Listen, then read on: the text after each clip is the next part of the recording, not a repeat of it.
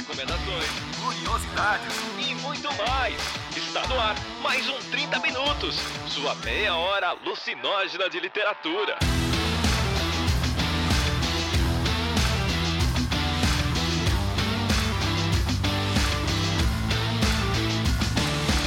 Então tá começando mais um 30 Minutos, a sua meia hora alucinógena de literatura. Eu sou o Arthur Marqueto e hoje a gente tá aqui para falar de um livro sensacional, uma ficção histórica sobre os miúdos da Igreja Católica aqui, dos conventos, das histórias de moças presas. É uma história de tirar o fôlego, de fazer você chorar. O AJ chorou sangue e eu não podia deixar de fazer essa abertura no começo de abril, não é mesmo?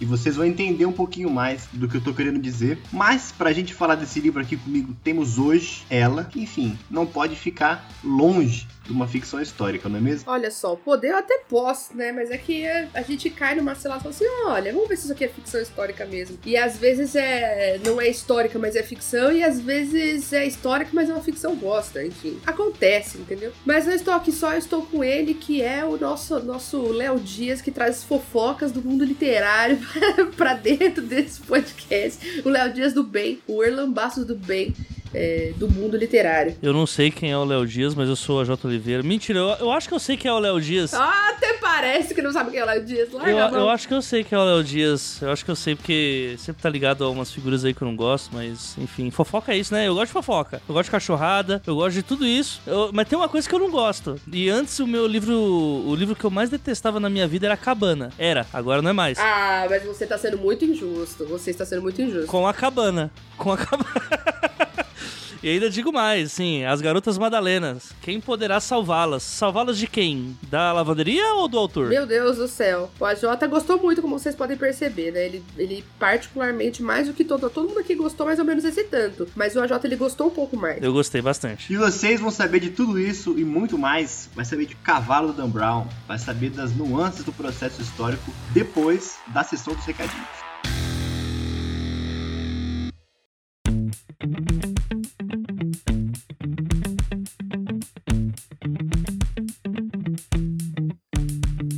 Recadinhos bem rápidos, pessoal, desse episódio do Clube do Livro do 30 Minutos, foi o livro que a gente gravou em março. Só para lembrar que esse fim de semana, sendo o final do mês, então temos o Clube de Leitura de Abril sobre o quadrinho, a graphic novel Degenerado. Vai ser sábado de tarde, então fique atento às redes sociais porque o link vai ser postado por lá. Provavelmente não vamos usar o YouTube por conta de todos os problemas que a gente tem tido em transmitir no YouTube, mas o Arthur já está experimentando com a Twitch e provavelmente essa transmissão vai passar a ser por lá. Avisando também que o podcast está quinzenal porque está vindo um grande episódio aí pela frente.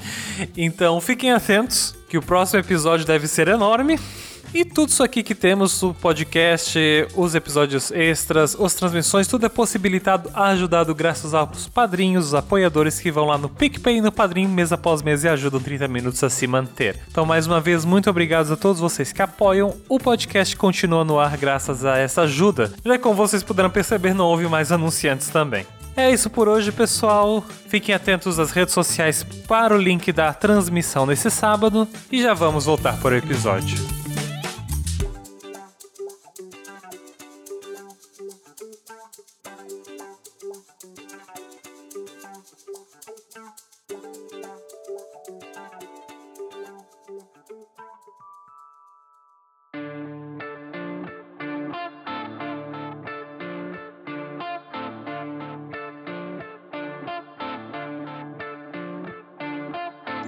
Voltamos então. E do que que se falam? Do que que são essas garotas madalenas, não é mesmo? essas que precisam ser salvas, como disse o IJ. Não, não, é o título do livro, esse. É o título do livro. Essa é a parte, talvez você concorde do livro. Elas precisam ser salvas. Talvez só não fique claro de quem. Eu, eu, só, eu achei legal, assim, a pergunta porque ela quebra a quarta parede. Ela deixa você salvar de quem? Não sei. Ou para situar você, caro ouvinte, essa história acontece em Dublin, 1962, e a gente tá falando aí de um convento das Irmãs da Sagrada Redenção e das lavanderias de Madalena que tem ali na cidade. Então, para a gente conhecer esse espaço, o VS Alexander faz com que a gente acompanhe a história de algumas jovens, né, três jovens, que passam ali por histórias diferentes, por famílias diferentes, com, com situações econômicas, sociais diferentes, em pontos diferentes, mas todas elas convergem ali naquele ponto de, de se tornarem reféns da, da Madre Superiora, com punições cruéis, com trabalho árduo, enfim, toda essa, essa parte da, da pesquisa histórica, enfim, certo? Então é um, é um livro que tem uma pesquisa muito profunda sobre o que foi, o que foram essas instituições da igreja, e ali com um pouco de, talvez uma maneira inapropriada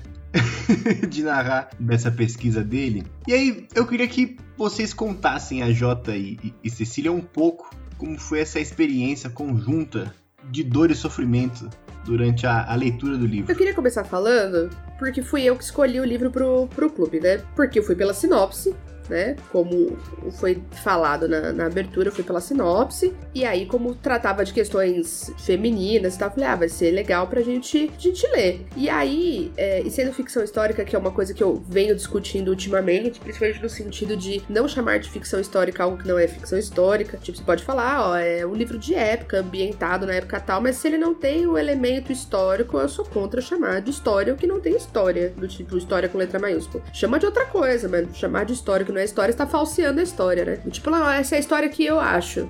Eu acho que foi desse jeito. Não, aí não. E aí o autor, ele faz essa pesquisa histórica muito boa, muito detalhada, etc, etc. E aí ele vai criar uma ficção em cima disso. Não é novidade, né? Tem autores que fazem isso, por exemplo, acho que o melhor exemplo que eu consigo pensar nesse sentido de adaptação honesta é o John Boyle com o Menino do Pijama Listrado, o Fique Onde Sai Então Corra, né? Que são livros que se passam nos cenários, por exemplo, das guerras mundiais, contados pela perspectiva de uma aventura das crianças e que há ali os elementos, no caso do menino pijama listrado, do nazismo, que aparecem, né? E aparecem de maneira respeitosa historicamente. Da mesma maneira, o Fique Sai Tão Corra com a Primeira Guerra, e aí fala da, dos, dos penas brancas, né? Os, os objetores de consciência, assim por diante. Então, existe um elemento histórico presente ali, né? Na pesquisa, e existe boa ficção. Ou seja, ele cria uma boa história para contar tudo aquilo que ele descobriu pesquisando historicamente. E aí, as Garotas Madalena, né? Que ganharam, ganharam esse, esse nome mesmo, assim, foram mais de 300 mil garotas que passaram pela, por essas lavanderias da Irlanda e elas eram mandadas para lá, para esse convento, né, desse asilo católico, por tempo indeterminado e eram trabalhos horríveis, forçados, goela abaixo e eram por razões pura e exclusivamente relacionadas ao sistema patriarcal. Tá? Então, tipo, garotas que é, engravidavam, garotas que não eram mais virgens, garotas que eram lésbicas, garotas que fumavam e bebiam escondido na adolescência. Olha só, né? Só quem tá ouvindo imagina quantos de vocês teriam ido, né? Pra esses asilos. Isso realmente aconteceu. Agora aqui, aí é que entra o nó da história, né? Porque a hora que você pega uma história dessa, que é tão delicada, e você tem tantos elementos, como que você vai contar isso? Você pode contar em forma de relato histórico. Normalmente, vamos combinar, é bem menos popular. As pessoas não compram muito livro histórico para ler do tipo, ó, oh, nossa, vou ler esse episódio histórico aqui, escrito por um historiador ou um pesquisador. Não vai acontecer, né, galera? Vamos combinar, né? Não acontece, não é popular. Ou você pode desenvolver narrativas ficcionais e nelas imprimir essa pesquisa, que foi a escolha do autor, mas que para mim é o grande erro que ele comete, uma escolha equivocada, porque ele não é um bom ficcionista, simples. A ficção é muito ruim, os personagens que ele cria são ruins, as tramas para elas são ruins, e aí dá dó, porque como a história é muito ruim, acaba ficando caricato e aí parece que tudo que ele tá contando é de mentira. E é esse o pior problema para mim, entendeu? O fato de que ter escrito uma história ruim tem um efeito reverso do que poderia ser positivo nesse livro. Não sei se eu tô me fazendo clara, mas quando você pega um tema muito bom, faz uma pesquisa muito boa e cria uma história bosta, as pessoas automaticamente vão descreditar tudo que foi contado, do tipo, ah, tudo é uma bosta, só que foi tudo invenção dele. Olha que merda, né? E não, né? Essa, essa eu acho que é a grande perda do, do livro, na verdade verdade, né? O fato de que poderia ser muito bom e poderia ser, inclusive, poder agregar muita coisa no sentido de fazer conhecer essas, essas histórias e tal, e não consegue, né? Pelo contrário, pode acabar fazendo tudo isso caindo em descrédito. Então, essa é, enfim, era isso. Eu, antes de puxar pro AJ, eu queria fazer uma observação que eu descobri conversando no nosso grupinho de pautas. Qual é a definição efetiva do romance de época? porque é, é, eu já tinha comigo a ideia do romance histórico ser feito com base no texto histórico, certo? Com a parte da metodologia de pesquisa. Mas eu achava que a diferença pro romance de época era só uma questão. É, eu esqueci a palavra, mas uma questão. Frescura, não. Pode ser a frescura de falar, não, eu não leio romance de época, isso é coisa de, de menininha, coisa de que lê Jane Austen, eu leio romance histórico, eu leio Bernard Cornwell, é diferente. Mas é um pouco isso, na verdade. é um pouco. Porque, na verdade, você, assim, ó, vamos lá, na pura razão, assim, só pra eu falar um pouco disso, já não precisa falar mais depois. Você pode ler o que você quiser, tá legal? Ninguém aqui tem que ficar de fiscal das suas leituras. Foda-se, entendeu? Foda-se. Você vai ler o que você quiser. Ponto. Tendo dito isso, podemos falar sobre tentar ler coisas que agregam pra gente de alguma maneira, né? No caso, por, por, por exemplo, agregou, no caso, é, raiva no fígado, que tá, processou tudo lá. Né? Eu também fiquei bastante decepcionada porque eu tinha expectativa elevadíssima com essa leitura por causa do tema, por causa da sinopse. Eu tava bastante empolgada e fiquei muito triste também. Então, no meu caso, é pros pulmões. Segundo a, a medicina oriental, a tristeza vai pros pulmões, o que explica muita coisa sobre mim, não é, pessoal? Quem é raiz sabe. Só pra deixar claro, a capa desse episódio tem que ser o Clodovil no meme e essa festa virou inteira. Perfeito. Tendo dito isso, você pode ler o que você quiser, mas aí você não pode chamar a coisa do que ela não é. Aí eu acho que tá errado. Então, por exemplo, quando você fala de um romance histórico, automaticamente você tá falando de algo que tem conexão com a história. A partir do momento que você ambienta, ou seja, o que, que você faz? Você pega a parte que é legal, que você acha legal de algum momento histórico. Ah, eu gosto de espadinha. Ah, eu gosto de baile. Ah, eu gosto de roupa de renda. Aí você pega isso e aí você ignora todo o resto e deixa sua história contemporânea acontecendo ambientada naquele momento, o que você tá fazendo não é diferente do que fazer, por exemplo, chocolate com pimenta na Globo, tá entendendo? A novela, você vai falar que aquela novela da Globo é, é pesquisa histórica? Não é. Ela é ambientada em outra década. Só isso. E não tem problema nenhum, gente. Só que aí que você vai falar novela de época, romance de época. Ele é ambientado naquela época, mas ele não tem nenhuma relação com a história real que aconteceu. Caralho, mais um Mind Blown. Por isso que chama novela de época, olha só. Tô descobrindo muitas coisas aqui. Não é verdade? Mas olha só, e, e, não tem problema nenhum nisso, sabe? E aí, claro, você pode falar, ah, mas existem diversas narrativas históricas. Tudo bem, mas vamos combinar que existem coisas que aconteceram e coisas que não aconteceram. Mesmo dentro dessa variedade de cinzenta de narrativas e diversas formas de contar, por exemplo, você não vai legar o Holocausto, por exemplo, certo? Aconteceu. Bom, outras coisas, ah, pensando no que eu conheço muito bem, mulheres no século XIX não herdavam propriedade. Bom, isso era um fator gerador de tensão para as famílias. Há documentos falando isso. Tipo, essas meninas precisam casar porque só tem mulher na família. Se esse pai morrer, vai todo mundo pra rua. Ponto. A partir do momento que você ignora isso e só coloca e deixa isso fora da narrativa, quando você vai escrever, aí você tá criando um romance que é ambientado no século XIX, tem elementos do século XIX, mas ele não é historicamente alinhado ao que acontecia. E não tem problema nenhum. Eu só não acho que dá pra chamar de romance histórico. Daí. Agora, uma dúvida, Cecília, para você poder pensar: a novela Novo Mundo, com Caio Castro como Dom Pedro, é, romance, é novela de época ou novela histórica? Caraca, agora a gente tá indo pra um lugar que eu tô amando. Eu quero perguntar sobre Kubanacan, eu quero perguntar sobre o clone, eu quero perguntar sobre a gata comeu, vai 4x4. Nossa senhora, parecida, por que, que eu fui abrir a minha porra da minha boca?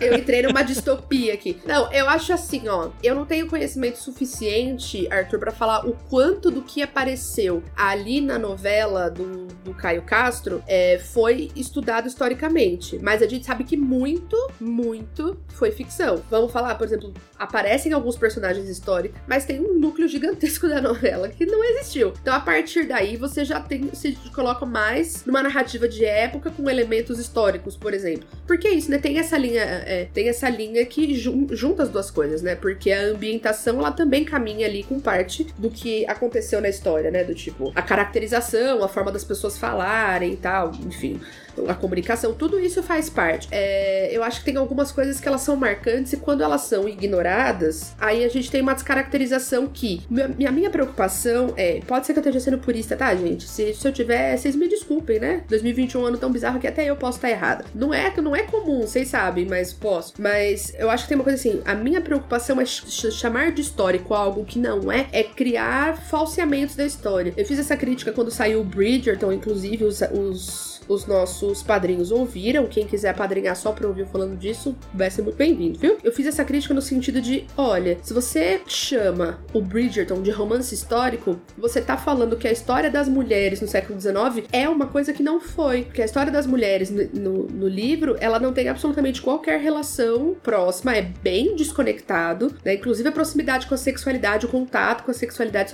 Essas conversas de pensar a sexualidade, elas vão existir no, no século XIX, vão existir nos prostíbulos ou no século XX. Elas não vão acontecer ali no centrinho burguês da corte. Não vai, entendeu? Exatamente porque era considerado papo de puteiro. Então, a hora que você faz essa mistura, você transforma de repente o relato e aí você cria uma ideia de, nossa, ser mulher naquela época era legal, porque você podia vestir roupas bonitas, ir para bailes e transar com dudes gostosos. Não. Então é isso, entendeu? A minha preocupação é não criar uma, uma verdade paralela a ponto de gerar do tipo, nossa, naquela época era tão bom. Não, era uma bosta, era bem ruim. Muita coisa era bem ruim, entendeu? Não era ir para bailes, arrumar os cabelos, conhecer pessoas interessantes, casar com um duque gostoso e muito bom de cama. Menos, entendeu? Essa abordagem equivocada, ela pode gerar esse efeito. Então, é, a minha preocupação é com o efeito da análise, entendeu? Mas veja, foda-se, se você lê o livro e você gostou, você pode falar assim, eu li, eu gostei, e foda-se, eu não tenho por que ficar estendendo aqui. Mas se a questão é esta, assim, por exemplo, o que a gente leu aqui é um romance histórico, é uma ficção histórica, mas é, uma, é historicamente é ótima pesquisa, mas a ficção é de doer na alma de ruim. Pra quem ainda teve alma depois que leu, mas tá tudo bem. Diga aí, Arthur. Não, agora eu quero que você fale pra gente toda a sua experiência com a leitura, todo o seu sofrimento, depois fazer os seus comentários sobre os problemas de narrativa que você identificou. E para terminar com um clima lá em cima, antes da gente começar a responder as perguntas dos ouvintes, eu quero saber da sua anedota do Dan Brown e seu cavalo. Eu, assim, eu pensei muito para falar sobre esse livro, porque eu falei, putz, eu não posso falar de um jeito que eu vou ofender as pessoas. Eu tinha até pensado em duas formas de falar, uma mais branda e uma eu, né? Uma bem mais eu. Eu larguei de mão as duas porque, assim, não é justo com o ouvinte, né? Eu, eu não vou dar uma de chapa branca, eu não sou a Vera Magalhães daqui. Eu vou simplesmente é, falar que esse livro, assim, eu, eu, realmente eu sou uma pessoa pior depois que eu li esse livro, né? Assim, eu não, eu não indico. O AJ, ele tá entrando no modo assim, ó. Não, eu não vou falar nada de mais livro. Eu só acho engraçado que. é, é, eu só acho engraçado que essas pessoas que escrevem isso. Vamos lá, eu, eu tenho um outro podcast podcast aqui pela rede, como o pessoal sabe, eu tenho outros podcasts, né? Tem um que eu tava fazendo com a Ana chamado Eis a Questão e que a gente tava falando sobre recebimento de manuscrito. E como a gente trabalha com tanto com leitura crítica de autor iniciante, uh, eu ajudo de vez em quando o pessoal a receber manuscrito pra editora, essas coisas. Tem uma brincadeira que a gente faz que é a gente já sabe quando começa a ler o texto quando é um homem branco hétero que tá escrevendo. Esse das Garotas Madalenas não precisava pôr um, um, um pseudônimo porque assim, isso a gente já sabe que é, entendeu? Assim, as escolhas que esse autor tem, como você se disse, assim, é, provavelmente ele tem uma pesquisa ótima, deve ser lindo, maravilhoso, deve ser um cara com um doutorado incrível, deve ter estudado Segunda Guerra de cabo a rabo, saber todos os pseudo campos de concentração, desde lavanderia até tudo mais, assim, palmas para ele. Mas assim, ele podia ter pesquisado um pouquinho, tipo, fazer uma oficina de escrita, uma, sabe, tipo, um beabá da escrita, saber como é que estudar pelo menos Aristóteles um pouquinho, para poder poder saber como é que você começa a contar uma história. O legal é que o Jota fala, pelo menos Aristóteles um pouquinho, tipo, pelo menos. Qualquer coisa, o Jota tá desesperado, ele tá tentando ser delicado, falando, pelo amor de Deus, esse cara devia ter pelo menos tentado escrever. Não, é que assim, os erros são tão cruéis. Quando eu falo da parte do homem hétero, eu vou chegar. Eu, isso era só uma sementinha lá que eu vou chegar no que mais me incomodou, que foi a hora que eu comecei a cogitar que, é aquele jargão de que a vida é muito curta para ler livro ruim. Essa história ela começa com o primeiro capítulo em que que o, o narrador ele fala assim por 30 ou 40% da história sobre o clima quente que tá acontecendo ali em Dublin e tal. E aí você, você fica, putz, mas ele tá tanto falando do calor que esse negócio tem que ser realmente relevante, sabe? Tem que ser, sei lá, alguém deixou o bujão de gás ligado. Opa, não tem bujão de gás nessa época. E agora? Uh, e vai explodir? Não sei o que ele vai fazer com isso. Me corrijam aí se tiver bujão de gás na década de 60, eu acredito que não. Mas sim, enfim. A ideia dele de fazer isso era que ele precisa precisava ter um batom na cueca pra uma das personagens, que seria deixar a blusa no porão da igreja onde tem um padre novinho envolvente tchum-tchá. A, a saída dele foi falar que tava muito calor, muito calor. Só que uma mulher naquela época, ela tem que ser, ela tem que estar prevenida pra tudo, ela tem que estar ali pra todas as situações. Então por isso a mãe dela obrigou ela a levar uma blusa no calor pra igreja, assim, ué, também estou fazendo essa pergunta, ouvinte. Tudo isso foi uma desculpa pra deixar a blusa lá, né? Mas por quê? Porque ele, ele estudou muito, ele é um grande entendedor daquela época, então ele precisa muito explicar pra gente que a mulher tem que ser prevenida e levar uma blusa no calor pra igreja pra fazer o batom na cueca ali. Tipo, beleza, Se tivesse só acontecido a cena, ele não precisaria explicar nada. Tipo, ela foi todo mundo, todo mundo de vestido e ela de blusão. Você já ia achar estranho. Aí ela deixa lá e fala assim: ah, saquei, pronto, fim. Sabe como isso resolvia? Gente, tá frio. Acabou. Sim, você não precisa, né? Mas não, não pode, porque ele tem que mostrar o tamanho do. o quanto ele entende sobre aquela época, sobre tudo. Independente que ele deixe a ficção dele uma merda. Entende? E é esse o problema. Que a, a autoestima do homem hétero impede que ele ah, não tenha que passar tudo o que ele sabe pra gente. Tudo. E aí ele começa a ter as escolhas dele, né? As escolhas deles para as personagens, que aí eu acho que é o grande ponto alto, né? Eu vou falar das duas primeiras personagens, que assim, é, é realmente incrível as escolhas que ele toma. A primeira é a Tegan, né? Que ela tem um namorado, vejam só, um namorado que não é mostrado por um bom tempo, a gente não sabe quem é esse namorado. Eu imaginava o Timothée Chalamet porque pra mim é interessante isso.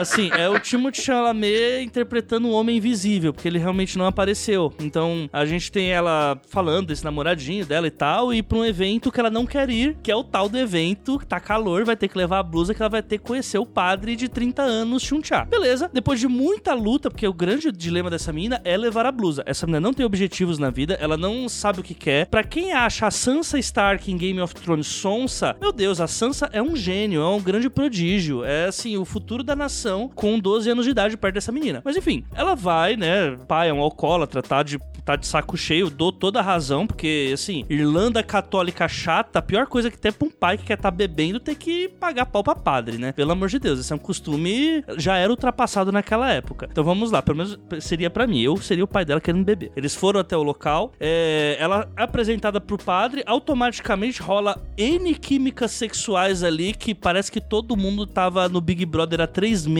sem poder fazer nada e tá todo mundo assim babando, tá? Todo, todo mundo olha pra uma batina assim, meu Deus, olha aquele volume, miga, é o joelho, não importa. Tipo, você fica assim, gente, o que tá acontecendo nesse lugar, né? O padre chama a Tigan pra ir pro porão da igreja pra pegar um vinho. ok, sim, sim, totalmente. Todo mundo quer transar pra caramba ali naquela história. E aí, quando eles vão lá, pra, lá pro porão, fica um clima muito estranho e a narração é onisciente. E aí eu vou até ir pra um pouco, ter um pouco mais de seriedade nessa parte, porque é uma escolha que é muito problemática, que é, começa a ter um clima ali em que tem uma atmosfera de estupro do padre, ele tá forçando ela a algo. Como o narrador é onisciente, você vê que a personagem ela tá incomodada com aquilo, ela tá sentindo acuada e tá numa sensação de vai dar merda isso. E como você já sabe a sinopse, né, que tipo, são a sinopse diz, são garotas que tiveram a sua a sua reputação destruída e por isso mandadas pra esses campos de concentração que são lavanderias. Você pensa, pô, vão pegar ela no local que não era pra estar e tal, beleza. O pai dela dá um show que tá bêbado e tal, eles conseguem sair de lá, ela mente o que ela tava fazendo com o padre, fala que eles estavam lendo a Bíblia, o pai fica puto, não, com a filha minha não pode estar no porão com o padre, pipipi, popopó. Fala, pô, salvou a menina, né? Pula capítulo, a menina tá lá tendo sonhos molhados com o padre, ah, meu Deus, mas se tivesse acontecido, nossa, mas que incrível, ah, mas eu esqueci minha blusa lá, ah, mas eu tenho que ligar pra ele que eu vou chamar ele pra aqui pra vir pra casa quando os meus pais não estiverem. E você fica, gente, o que que tá acontecendo com a cabeça dessa menina? O que que, o que que tá, que, que pessoa faria isso? O que que acontece, né? Da mesma forma que a leitura, que a escrita, a gente olha e fala assim, isso aqui só pode ter escrito, sido escrito por um homem, é, a sensação de ler algumas coisas como mulher é diferente. Então, a sexualidade da mulher, desde que a gente se descobre como mulher, ela é algo reprimido. Então, a gente não pode... Por isso que é difícil você conhecer um homem que não saiba se masturbar e com, com mulher é outra relação. Uma coisa muito básica, tá? Então o que que acontece? É, essa sexualidade reprimida, ela vai gerar uma série de questões que vão caminhar, por exemplo, para diversas situações, desde mulher passar às vezes a vida toda sem sentir prazer sexual até se envolver em relacionamentos extremamente abusivos. Então aí o que que eu consigo perceber? Essa repressão sexual, de fato, todo mundo ali quer transar, mas poucas são as pessoas que podem e, ou que sabem como fazer isso de uma maneira socialmente aceita, entendeu? Do tipo, como, como a coisa se porta, assim, sabe? Então, por exemplo, uma coisa que não, não aparece com clareza, mas como que essas pessoas se tornam padres, né? Não sei se vocês já tiveram contato com isso, mas muitas pessoas, principalmente em cidades pequenas, muito católicas, elas são empurradas para essa realidade, são colocadas, tipo, você vai ser padre, viu? Tá, beleza, tipo, Bentinho, Dom Casmurro tá aí pra gente ver como que as pessoas viravam padre. Bentinho não, não foi. Isso, exatamente. Então é que acontece. Então, as pessoas, elas não aprendem a se relacionar. E aí o cara é totalmente equivocado na forma dele de abordar. E a menina entende que aquilo também tem a ver com a forma de ser desejada. Do tipo, ah, é, é, é, é desse jeito que tem que acontecer. Então, por quê? Porque existe uma, uma, uma forma de encobrir isso tão intensa que você não consegue detectar com clareza, ó, oh, não, esse cara, ele é mais velho, ele não tinha que estar tá fazendo isso com você. E que é uma coisa que hoje as minhas alunas, por exemplo, perceberiam porque elas estão em situação social em que há conversa sobre isso. O problema todo é que essa discussão super importante que eu acabei de colocar, do tipo, olha,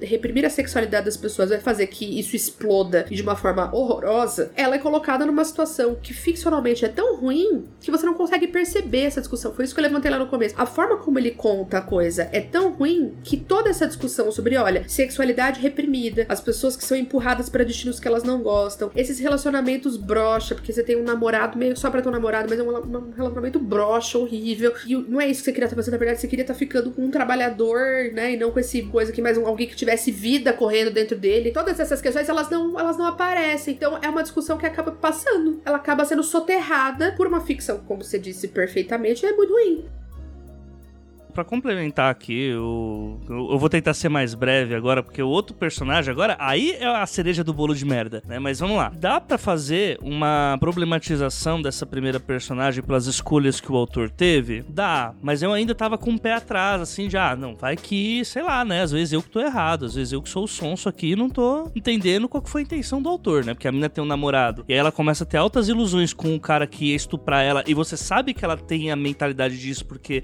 o narrador, novamente, novamente é onisciente, fica estranho. E principalmente as decisões depois eu, eu achei muito estranhas de chamar o padre pra ir na casa dela quando não tivesse os pais. Só que ela não queria nada. E aí daqui a pouco a, ro a roda ela gira ao contrário. E a banana começa a comer o macaco. Porque aí todo aquele elemento do padre ser. Ah, eu quero agarrar essa novinha.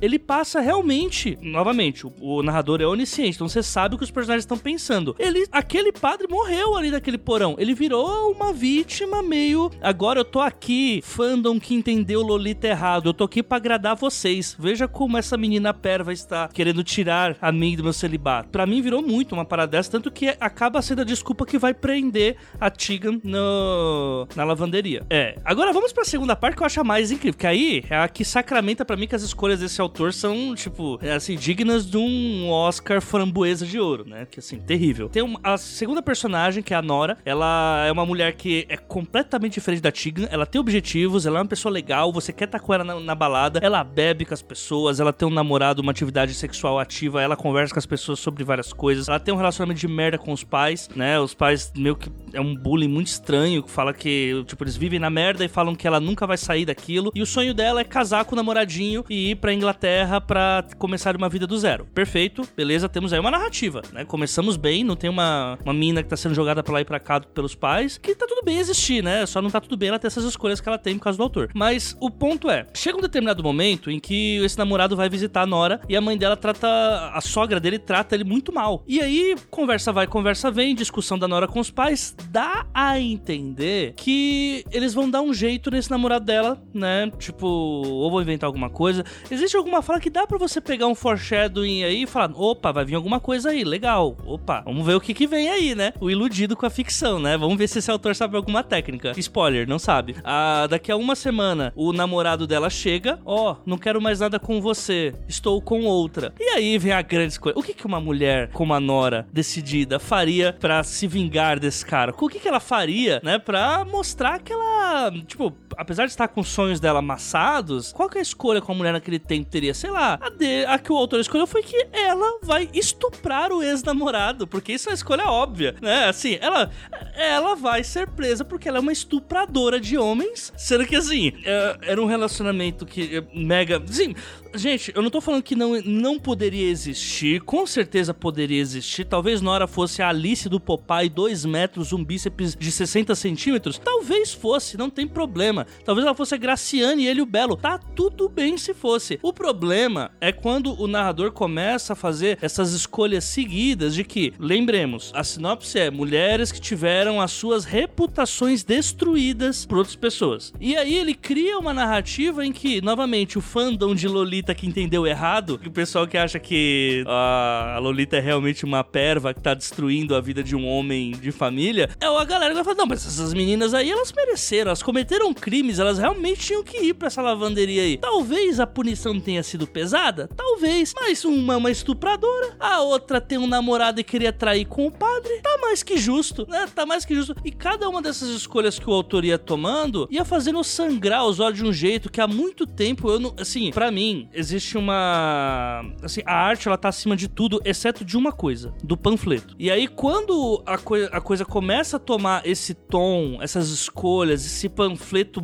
assim, machista escroto pra caralho, eu fiquei incomodado como escritor e também como, tipo, alguém que tá fazendo algo para passar uma mensagem, sabe? Pra mim, virou realmente um, um panfleto meio incel dos anos 60, sabe? Uma coisa totalmente desnecessária. Ele criou histórias muito ruins para. Ele poderia simplesmente ter contado a história de uma menina que transa com o namorado, fica grávida e o cara vaza. Pronto, já, já se fudeu. É, uma menina que, que era, gostava de ficar flertando com todo mundo e um dia ela flerta com o padre bonitinho na missa e isso dá um escândalo. Pronto, você colocou o padre. Porque um padre galã, vamos pensar nisso, né? Chega um padre galã lá, um padre Rodrigo Wilbert. Chega Rodrigo Wilbert padre. Ah, Marco, Marco Pigossi padre. Eu mesma viraria religiosa. É, não, eu acho que é esse sentido do, do pelo menos para mim, o que pega bastante é como ele não tem mão para desenvolver a história, né? É, parece às vezes que ele é afobado, né? As coisas têm que acontecer de um parágrafo para outro. É, eu, eu já vou mais adiante, eu falo que é mau caráter mesmo. Assim, as escolhas são de gente mau caráter. É, eu não, não, vou, não vou tão longe, não. Eu acho que, na verdade, é falta de habilidade, porque eu acho que a pesquisa que ele faz, enfim, mostra pra gente que o, o cara tava bem intencionado, ele só não sabe fazer. E aí ele cria histórias que pareçam. Sabe aquela coisa? Eu vejo. Sabe por que eu acho isso? Porque eu vejo muito isso em aluno, manja. Tipo, o cara quer recriar a roda e não precisa, entendeu? Ele quer criar uma complexidade onde a trama não precisa. E a complexidade, por exemplo, assim, ó, onde que tá a complexidade dessa história? No que essas meninas vivem como punição por existirem, certo? Porque são mulheres que existem, a existência delas, da forma como elas são, de serem sexualmente livres ou desejarem isso, isso incomoda. E é por isso que elas são punidas, tá? Essencialmente é isso. É isso que as garotas madalenas viveram, né? É essa complexidade da trama. É ali que tem que estar o foco do enredo e não no porquê que elas foram para lá. Porque na verdade isso pouco importa. Pouco importa, entendeu? Mesmo que essas três meninas, essas meninas que ele queria tivessem sido essas filhas da puta todas, entendeu? Mesmo que fosse o caso. Mesmo que ela tivesse desenvolvido um tesãozinho no padre, sei, porque pode ser, porque ela nem tenha se ligado que aquilo era de repente uma tentativa de estupro, como a gente nomeia. Porque saber nomear isso é uma coisa que eu sei como uma mulher de 30 anos. Eu, como uma menina de 15, não saberia nomear o que, que era uma tentativa de estupro o que, que não era. Só se fosse muito óbvio alguém tivesse tentando enfiar o pau em mim. Do contrário, eu não saberia, sabe? Tem tem, tudo isso, assim.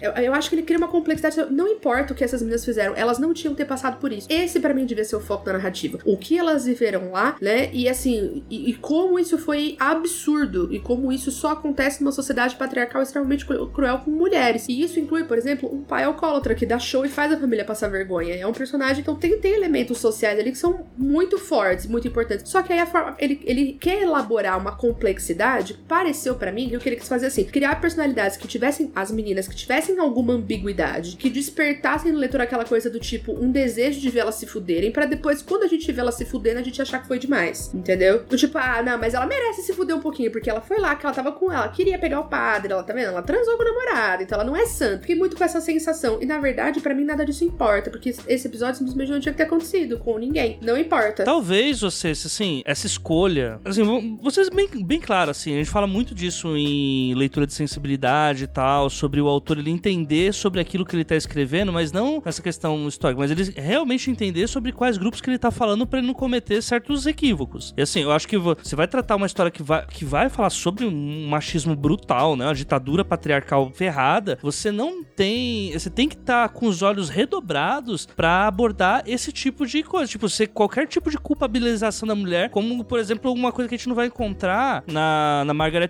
Atwood, que uh, o Contaia vai ser completamente assim, a garota sendo totalmente vítima daquela prisão que ela tá. Gente, naquele livro que a gente leu sobre a o Vox, mesma coisa, assim, você tá vendo que são narrativas que elas se amarram. Você vai tratar sobre o tema que é sofrimento da mulher em determinadas realidades que estão mais próximos do que a gente acha que está, e você não vai é, cometer esses erros que induzam essa interpretação dúbia, porque é uma, além de ser muito arriscado na hora de ser feito, tem que ser muito bem feito para você não cagar a tua história inteira. Assim, falta um, falta um tato, porque se for só uma coisa, não estou dizendo que foi isso, mas por exemplo, ah, chega de mulher sendo estuprada, agora eu vou inovar aqui, vou fazer uma mulher estuprando um cara. Tipo, não, cara, não é assim que você vai resolver isso, sabe? Tipo, tem um tato com uma história que vai abordar esse tipo de coisa, sabe? Então, assim, é como eu falei, o que me incomodava são esses erros primários, assim, e que muito mostram sobre uma essência aí de, né, de um autor que tá acostumado a, a ler algumas coisas que, tipo, a falta de cuidado mesmo com esse tipo, com esse tipo de abordagem, sabe? Tipo você fazer um livro sobre racismo e ficar fazendo um monte de personagens negros que de fato serão culpados de algo, ou que podem ser interpretados, sabe? É um tema muito delicado pra você brincar dessa forma. É, eu acho que poderia, estar falando com o Arthur antes do, do cast, que eu acho que essa é uma coisa que poderia ser facilmente resolvida com ele fazendo um diário de bordo da pesquisa dele. O que que eu, o que que eu encontrei aqui? Ah, encontrei isso, hoje encontrei aquilo, eu me senti aceitada. Ou que ele tivesse escrito um livro em que o narrador fosse um historiador e que ele fosse estabelecendo essa ponte entre a pesquisa que ele tá encontrando e a história dessas jovens e o que ele encontra na sociedade hoje, sabe? Tipo, como a gente ainda tem a tendência de culpabilizar as mulheres, de procurar uma razão pela, pelo estupro, ou não proibir, é, não, não permitir aborto legalizado porque essa mulher sabia como não engravidar, e etc, etc, etc, entendeu? O quanto, na verdade, essa situação não se resolveu. E que a gente impõe essas amarras às mulheres ainda de formas é, diferenciadas, quer dizer, aqui no Brasil você não manda todo mundo pra lavanderia, mas você pune de diversas outras formas, moralmente, etc, etc, entendeu? Então acho que daria para resolver com isso, assim, mas eu acho que a minha sensação é que ele tentou criar uma história de origem para essas meninas muito complexa, quando, no meu ponto de vista, tudo isso pouco importa. Pouco importa porque que essas moças foram para lá. Pouco importa. A questão é, homens não teriam ido para lá fazendo as mesmas coisas. Esse, isso para mim é fundamental. Não existiria uma lavanderia dessa para homens héteros. Isso não aconteceria. E aí, para mim, esse era o X da, da questão. E aí não aparece isso na história. É, e eu acho que essa é a grande perda.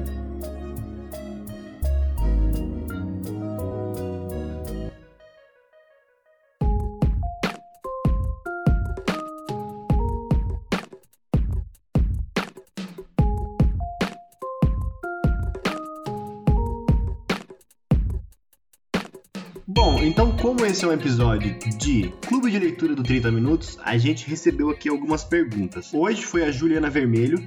Um beijo, Juliana, muito obrigado pelo envio. Nossa madrinha fiel, maravilhosa, obrigada. E aí foi a fala dela, abre aspas. Foi a primeira vez que não gostei mesmo de um livro do clube. Obrigado, obrigado. Não estou sozinho. Mas ela falou que ela continua até o fim porque ela sabia que ia ter discussão e que se fossem condições diferentes ela teria deixado de lado. Acho que a gente tem que pedir desculpas daí então. Com certeza. Por ter colocado você nessa situação. Perdão, Juliana. Ó, oh, e só uma coisa, você falou que ela escolheu por causa da sinopse, a culpa não é da Ceci. Eu também me empolguei com a sinopse. Talvez o erro tenha sido empolgação? Talvez. Novamente, a festa virou enterro. Eu não me empolguei justamente porque eu não li sinopse, tá vendo, gente? É o benefício. Benefício nenhum. Você leu, passou pelo mesmo trauma que a gente. Tem razão. E aí é o seguinte, seguinte, a conclusão dela foi a mesma que desse episódio. Ela viu bons ingredientes gerando um resultado ruim. E aí ela tem três exemplos de usos mal feitos que ela gostaria de que a gente comentasse. Ela só falou, são três, mas poderiam ser outros. e aí ela, ela, ela pede para comentar um pouquinho sobre o conflito da Madre Superior com a Tegan, que ela acha bom, mas muito mal explorado, né? Como ideia é uma coisa boa, mas é, é mal construído no texto, já que a Madre Superior era horrorosa com todas as Madalenas, não tinha um, um momento diferente, mas que ele tem um problema ali com a, a técnica literária que ele faz faz um show don't tell, certo? Que ele faz o contrário, né, no caso. Ele não, não mostra, ele só conta o que deveria acontecer e aí ficou pobre. É, o que vocês gostariam de acrescentar sobre esse conflito da madre com a, a Tiga? É aquela piada que você deixa o final aberto e ninguém entende, né? Então, assim, para mim, se a gente fosse completar isso, ia ser aquela, aquela implicância que a gente só justifica com psicanálise, sabe? Tipo, de recalque e projeção mesmo, entendeu? Tipo, com certeza ele deve ter encontrado alguma coisa no sentido de que a madre, as madres perseguiam mais alguns tipos de garotas, sabe? Só que aí é isso, né? Eu que tô achando e que eu tô completando aqui com uma coisa na minha cabeça cabeça, não tá no texto, né? E aí é o problema, né? Uma coisinha que eu acho que dá pra acrescentar, assim, uma, eu fiquei pensando tá lendo isso, porque eu pensava assim, por que, que isso aqui foi publicado, né? Assim, é uma coisa que a gente pensa de vez em quando. Tem uma, algumas tendências mercadológicas, né? Que, tipo, por exemplo, a, estourou Jogos Vorazes. Nossa, vamos que fazer nossas tagzinhas. Distopia de Orwell, baseado em Orwell, jovem, sei lá, romance. Automaticamente, as outras editoras que não têm os Jogos Vorazes, elas vão atrás, né, das suas próprias, né, suas próprias histórias que pareçam com isso pra... Você cria seus jogos vorazes se você não tem seus jogos vorazes. Exatamente. Aí você tem, assim, Divergente. Assim, Horrível, meu Deus, como é ruim. Ba bate na madeira, assim. Bate na madeira. A Maze Runner. Você vai indo, assim, pra essas paradas que, assim, terrível. E aí você, tipo, em, como esse livro é de 2017, ele vem muito naquela vibe em que teve o estouro do Conto da Aya. Quer dizer, teve o,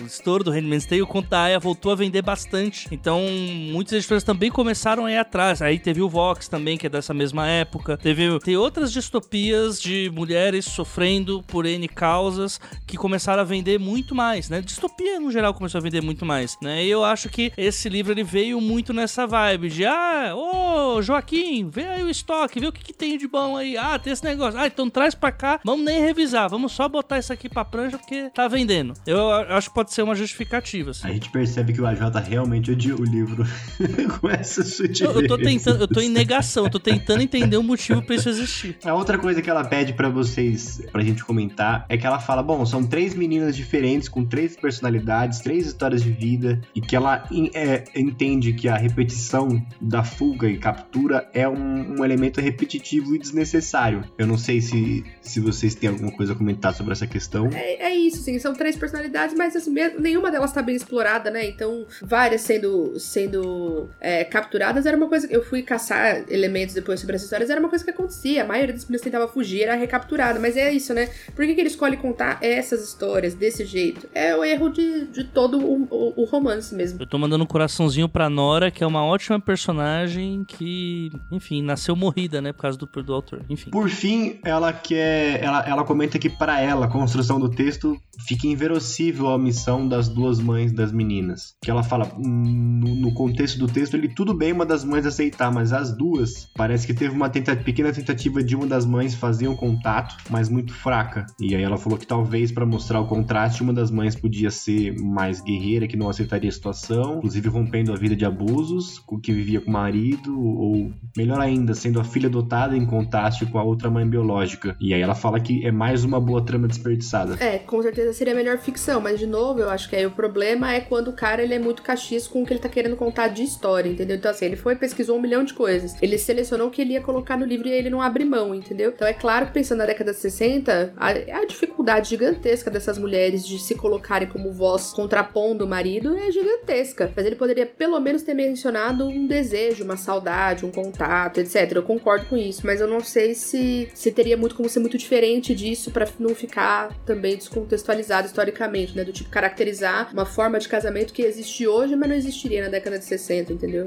Fico, fico, fico em dúvida. Eu acho que ele usava cara ou coroa, cara a mulher se dá bem, coroa a mulher se dá mal, ele rodou umas 10 vezes e deu 10 coroa. Por coincidência. Coincidência. Eu queria aproveitar aqui e fazer uma recomendação antes da gente pro, pro finalzinho aqui. Tem um filme que eu assisti na adolescência e a hora que eu li, eu, eu lembrei que em português, é aquilo, né? A tradução do título não ajuda a gente a buscar. O, o, o inglês chama The Madeline Sisters, é de 2002, é bem antes do, do, do livro. Em português ficou Em Nome de Deus. Por né? E aí conta também a história de garotas. Você, são quatro, é um filme muito bom, ganhou o Leão de Ouro em Veneza. E eu assisti isso adolescente fiquei como horrorizada, né? É, quer dizer, por quê, né? Coisas que a gente não deveria assistir. Tem a, a, história de quatro moças, né? Que é a Margaret, que ela é estuprada no, numa festa de casamento. A Bernadette, que ela é simplesmente considerada muito bonita e muito periguete, é o termo, né? É o termo correto. Tipo, ela fica flertando com todo mundo e ela é mandada para lá. A Rose, que tem filho sem ser casada. E a Crispina, que na verdade é a história mais triste das, das quatro, porque ela é, porque ela também é mãe, só que ela tem uma deficiência intelectual, né? Não grave, não uma deficiência intelectual grave, mas você percebe que, que ela tem um comprometimento cognitivo e ela foi engravidada, digamos. E aí vai contar a história dessas dessas mulheres aí, dessas meninas lá. E aí vai contando, se eu não me engano, pelo que eu me lembro, aí é da, da lembrança que eu tô contando. Uma essas quatro moças, elas realmente existiram, sabe? E aí tá falando dessas quatro histórias. Aí veio o que eu falei, né? Olha, ele criou situações muito mais próximas. Aqui, as situações são muito mais próximos do que a gente consegue ver. É uma moça estuprada, como infelizmente parte. As mulheres vivem com a ideia do, do que é o, o estupro, né? O estupro é uma ameaça muito próxima quando você é mulher, muito próxima. Engravidar e não ter o seu companheiro junto com você é outra realidade muito próxima. E ainda traz a questão da, da mulher com deficiência, que também é, é estuprada aí, né? Porque ela muitas vezes não tem condição de é, consentir a relação. E vai narrar esses, esses infernos ali das lavanderias. Então eu acho que tá disponível na Amazon Prime, quando eu tinha pesquisado. Então, quem quiser, de repente, conhecer melhor isso sem ter que passar pelo livro, né? Tipo, só vendo o filme. Eu tenho indicações também. Primeiro, eu queria muito, assim, no meus Sonhos Molhados, a Daniela Arbex escreve sobre as lavanderias e tal. Seria maravilhoso, né? Mas enfim, não dá, não dá para fazer esse crossover, infelizmente. Mas eu tenho duas indicações. Uh, uma é para falar exatamente sobre ficção, sobre como que se é possível criar histórias de personagens mais diversos possível basta você ter um pouquinho de talento para isso. No caso que eu vou citar aqui, muito talento. É o Chico Felice, que é o autor de Ricardo Ivânia, que é a história que bombou muito na Folha de São Paulo, que é do chamado Fofão da Augusta. E é uma história muito legal. O Chico Felice depois escreveu também o livro sobre. O nome do livro é A Casa, que fala sobre a história do João de Deus. E. Mas não são essas indicações que eu vou fazer. O Chico Felice ele tem um podcast. Assim, é um podcast muito, muito, muito legal. E que o nome engana muito. Que o, o nome do podcast podcast é Além do Meme, em que o Chico ele vai atrás de memes. Por exemplo, Garoto do Espacate, aquele menino que foi no caso de família e ele dá o espacate e começa a tocar Sweet Dreams, que isso foi um negócio que viralizou. Ele vai atrás desse menino para saber o que, que aconteceu na vida dele quando aquele meme estourou. E aí você vai descobrir desde ameaça de morte, problema com família. Uh, ele vai realmente, sim, virar de cabo a rabo toda a história daquele meme que ele vai abordar e tirar dali uma narrativa que, no princípio, você vai achar, nossa, muito engraçado. Tem episódio sobre carreta furacão, por exemplo. E você termina o episódio chorando horrores, porque você fala, caraca, como existia essa história? E eu só ria do meme. Existe uma história por trás daquele meme, sabe? E eu acho, assim, assim um, é o melhor podcast que eu escutei esse ano. E é uma, uma baita aula de storytelling. Ele vai nos locais, é, ele entrevista as pessoas que participaram do meme quando é possível. Por exemplo, ele foi na grávida de Taubaté, ele não conseguiu falar com ela por motivos óbvios, né? Mas ele conseguiu falar com parentes dela, né? E aí você vai pegando a forma como ele. o ângulo que ele vê uma história, dá para você contar uma história muito diferente daquela que a gente teria como óbvia, né? Por conhecer o meme e tudo mais. E a segunda indicação que eu ia fazer é um livro que eu indiquei no grupo que a gente tem, que é um livro que eu comecei a leitura já, que se chama Velhos Demais para Morrer, que é uma distopia é, publicada pela editora Malê. É uma distopia em um mundo mega liberal em que a idade das pessoas não é contada em anos como um, dois, três. É contada como, por exemplo, a nossa idade de aposentadoria aqui no Brasil é 65 anos. Você, não tem 10 anos, você tem é, menos 55 para morrer, para se aposentar. Porque aí é, é um mundo que vai. Ele vai abrir muitas campanhas pra eutanásia, pra. Tipo, se você for uma pessoa idosa e você quiser abrir mão da sua vida, sua família ganha benefícios. Ah, enfim, eu acho que é uma, uma outra forma de, de. né, uma distopia que vai mostrar várias e várias histórias de pessoas que são ditas como defasadas pela sociedade, tanto por causa disso o título, né? Velhos demais para morrer, que vai trazer um tema extremamente atual, um tema também que pouco se fala, que é a intolerância contra idosos, né? Quanto mais liberal esse mundo tá, mais ele descarta as pessoas mais velhas, né? E ele não, ele não comete os erros que estão nesse livro. Eu acho que é uma, uma leitura que, nossa, assim, eu comecei, ela, ela choca bastante desde o início, né? Eu acho que super vale. Até por ser de uma editora como a Malê e tal, que faz um trabalho assim de guerrilha, né? E a gente tem que sempre aplaudir esse tipo de literatura que trata da realidade que, bem, algumas editoras não conseguem abordar, que senão perde patrocínio. A gente vai encerrando então. O AJ vai, vai falar sobre o cavalo. Vai falar sobre o cavalo do Dan Brown, só que só para padrinhos. A minha indicação, então, eu vou fazer a minha indicação. A indicação que eu tenho para você, ouvinte, é assinar Padrim ou PicPay do 30 Minutos. É só procurar lá no site de sua preferência como barra 30min numeral 30min, que o AJ vai contar em primeira mão exclusivíssima a história do cavalo do Dan Brown e o porquê do Dan Brown ter chegado efetivamente Meu Deus do céu. No assunto desse podcast, entendeu? É uma coisa de suma importância. Então não deixe de apoiar a gente, você participa do sorteio, participa das discussões, pode mandar pergunta enquanto a gente resolve o nosso problema com o YouTube pra live. E aí a leitura do mês que vem é uma leitura que vai estar no auge da hype, porque vai ter acabado de sair a série Six of Crows, Sangue e Mentiras, da Lee Bardugo. Vai estar rolando o hype da Netflix, vai estar o caos na Terra acontecendo. E aí a gente vai, vai gravar. Só uma coisa, como a, como a gente não é, não é clichê, que a, a série mesmo da Netflix é o Sangue e Ossos. E é da primeira trilogia da League Bardugo. Esse que a gente vai pegar é uma. Ele é um spin-off do- no mesmo universo, né? Então não é o, é o livro da mesma temporada, mas você vai poder ver outras coisas do mundo. Então você pode estar na crista da onda com versão hipster, uma vez que esse não é. Nossa, na crista da onda. A crista da onda é supimpa, eu gosto. Tá vendo? Sem preconceitos, Arthur. Do balacobaco. Sem preconceitos com, com a minha gíria idosa. Vai me mandar pra uma lavanderia agora, Arthur? Só porque eu falo que nem velha?